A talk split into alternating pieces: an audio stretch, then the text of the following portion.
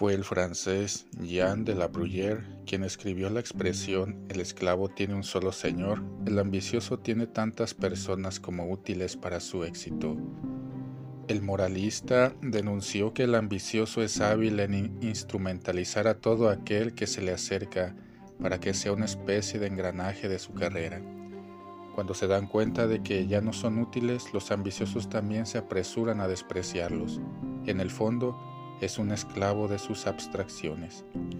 En el Evangelio de hoy, el día de Santiago el Mayor, la madre de Santiago y Juan, no controla su ambición y pide a Jesús, manda que estos dos hijos míos se sienten en tu reino, uno a tu derecha y otro a tu izquierda. Es que Jesús estaba hablando de su muerte y resurrección.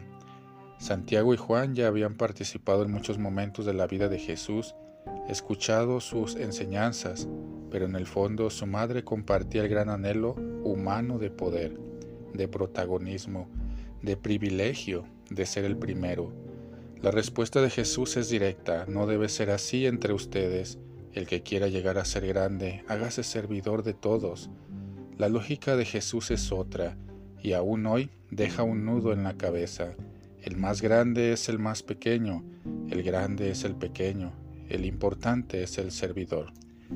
Es cierto que del libro de los Hechos de los Apóstoles sabemos que Santiago se convirtió en un gran evangelizador.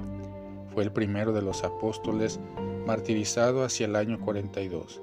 Tuvo que recorrer el camino de abandonar su lugar de destacado y sumergirse en el amor que Jesús testificó en lo más alto en la cruz. Cuenta la tradición que los restos del apóstol Santiago se encuentran en España, en un gran santuario que fue llamado Compostela un campo de estrellas, porque un ermitaño descubrió que una constelación señalaba un lugar determinado en la montaña que, posteriormente, fue descubierto y guardaba los restos de Santiago. Santiago de Compostela es universalmente conocida por los peregrinos que recorren hasta mil kilómetros a pie o en bicicleta para llegar al santuario.